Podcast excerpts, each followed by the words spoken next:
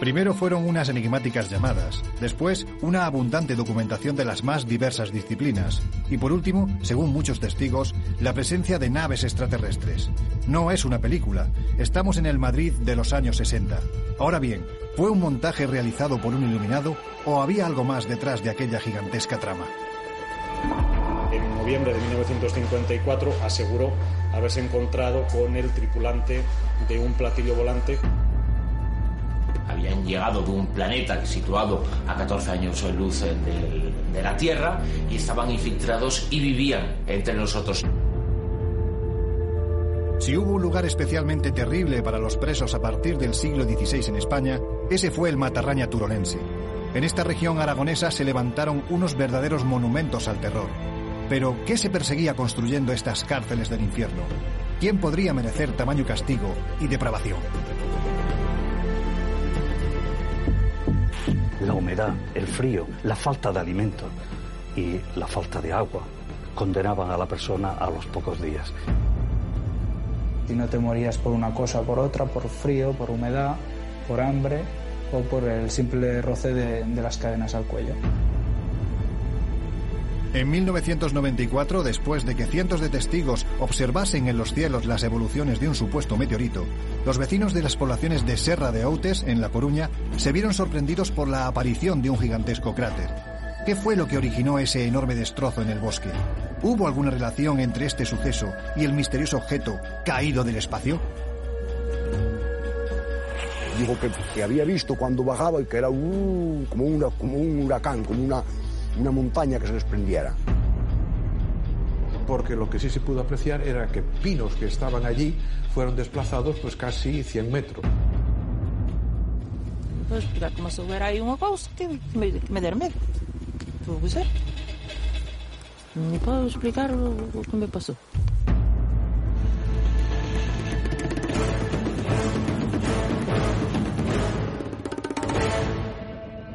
Esta es la estrella enana roja Gliese 581. Se encuentra a 20 años luz de la Tierra.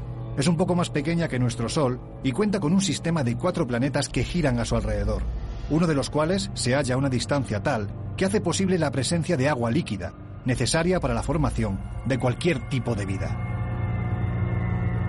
Llegar hasta allí se antoja improbable, no al menos para nuestra generación y posiblemente tampoco para las inmediatamente venideras pero esto nos ha permitido reabrir un viejo caso, del que hasta hace pocos años se consideraba el único exoplaneta habitado. Y se tenía la certeza porque investigadores y científicos del Madrid de los 50 estaban firmemente convencidos de que sus habitantes ya habían entrado en contacto con nosotros. Eran los humitas y procedían de un planeta llamado Humo.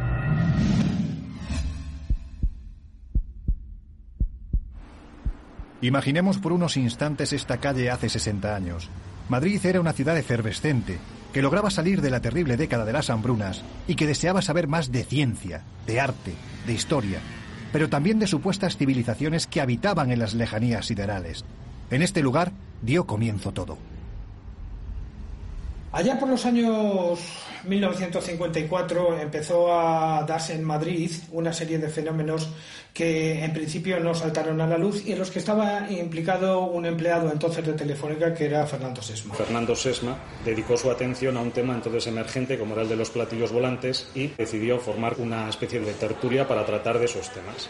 Eh, esa tertulia luego derivó en la Sociedad de Amigos de Visitantes del Espacio, que fue la primera entidad de esas características legalizada en España. Finalmente, en el año 1956, pues vienen a recalar en el antiguo Café León y concretamente en su sótano, la Ballena Alegre, y a partir de ese momento el nombre de la Ballena Alegre pues va a ligarse indisolublemente con el grupo de SESME, con los amigos del espacio, pues durante los veintitantos años siguientes.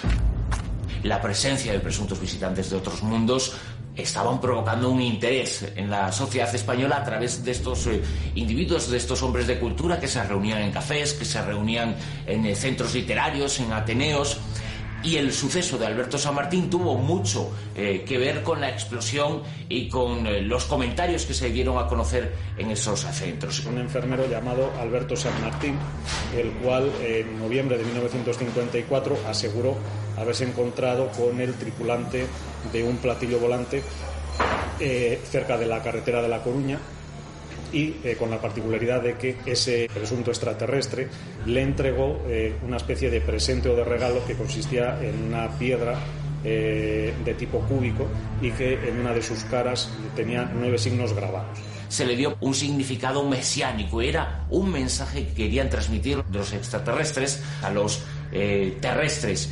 Era la primera vez que ocurría algo así en España y eso provocó que tuviera una enorme repercusión. La piedra fue analizada por el profesor del Instituto Madrileño de Mineralogía, Pedro García Bayón Campomanes, quien no tuvo reparo en afirmar que aquella piedra era rarísima y daba reacciones muy extrañas. Fue la primera prueba, la evidencia para Sesma y su cada vez más nutrido grupo de que estaban contactando con los extraterrestres.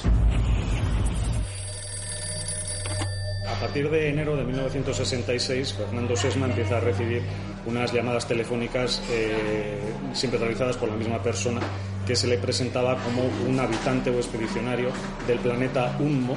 A continuación, o en los días siguientes, le enviaría una serie de mensajes y esas serían las primeras cartas e informes unmitas eh, conocidos. Será básicamente una historia política, social, religiosa, lingüística, de lo que era su cultura y su civilización. Habían llegado de un planeta situado a 14 años de luz de la Tierra y estaban infiltrados y vivían entre nosotros y querían algunas pequeñas pistas de, de su existencia. Habla de cosas eh, verdaderamente curiosas, como por ejemplo un sistema de transporte que no conocíamos en ese momento en la Tierra, basado en anillos toroidales que iban perfectamente protegidos. Había cartas que se referían a temas eh, de cosmología, de astronomía, de medicina, en este caso de unas materias que entonces en los años 66 y 67 pues todavía no eh, se trataban demasiado como era la biogenética. Querían mejorar nuestra vida eso más o menos eh, es lo que querían transmitir, pero no existía un mensaje mesiánico como se había producido hasta ese momento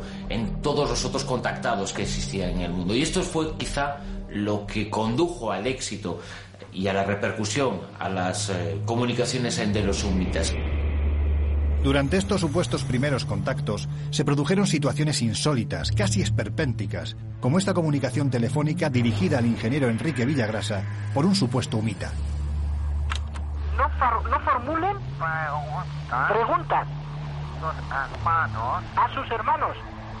¿Sí? Reunidos. ¿Reunidos? a mis hermanos. Sí, sí, sí. Ah, bien, de acuerdo. O sea, no desean que formulemos preguntas a sus hermanos. Fernando Sesma no albergaba dudas de la realidad del contacto, ni sus seguidores tampoco. Únicamente precisaban de una prueba física, y esta llegó el 7 de febrero del año 1966.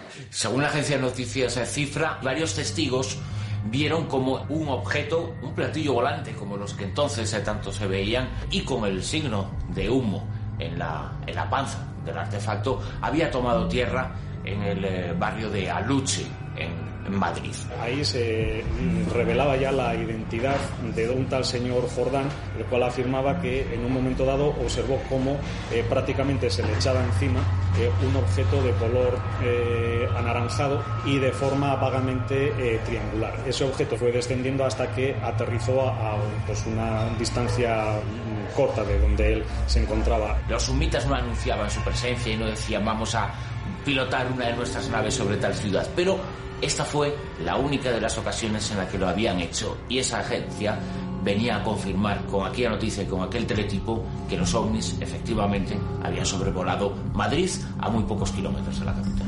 Por tanto, el caso eh, del aterrizaje de Luche habría sido una primera confirmación de que eh, pues, eh, los mensajes o la experiencia que estaba viviendo Fernando Sesma podía ser algo bien real.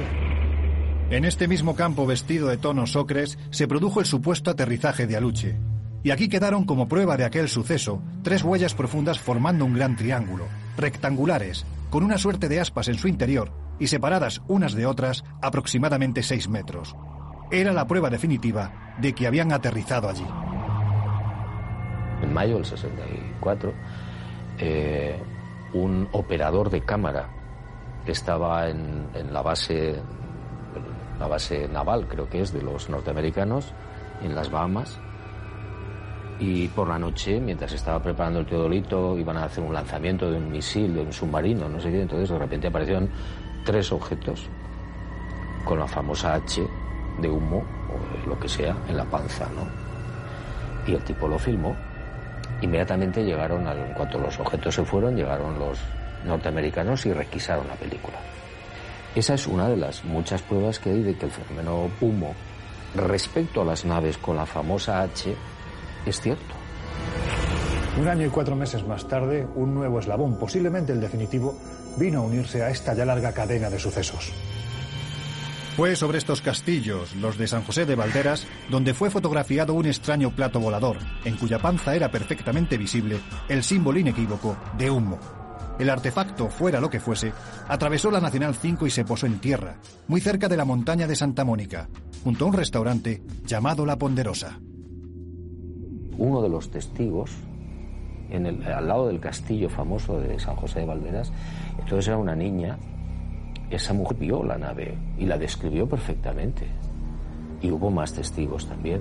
Junto a las huellas del famoso ovni de San José de Valderas aparecieron unos objetos muy extraños que eran una especie de cilindros metálicos en cuyo interior había un líquido que no estaba muy claro pero que tenía la textura del agua y dentro de él había una especie de laminillas de plástico que tenían grabado el símbolo de humo. Un año después, a finales de 1968, el Instituto Nacional de Técnica Aeroespacial emitió un informe donde decía que bueno, la tira de plástico eh, presentaba una composición química semejante a la del polifluoruro de vinilo, una composición química que entonces no, no, estaba muy desarrollada por la química terrestre. Más significativo era que el resto metálico presentaba eh, una pureza de níquel del 99%, ya que no había objetos convencionales por aquella época que contuvieran eh, una composición de níquel tan alta como aquella. Estaban los sabios hablando de el misterio de humo, qué es esto y quién está detrás de esas cartas. Y luego aparece,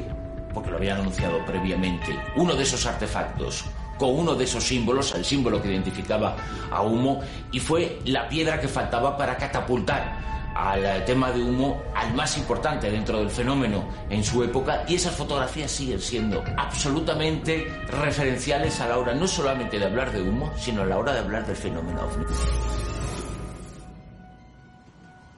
Fernando Sesma y su grupo de amigos del espacio no cabían de gozo.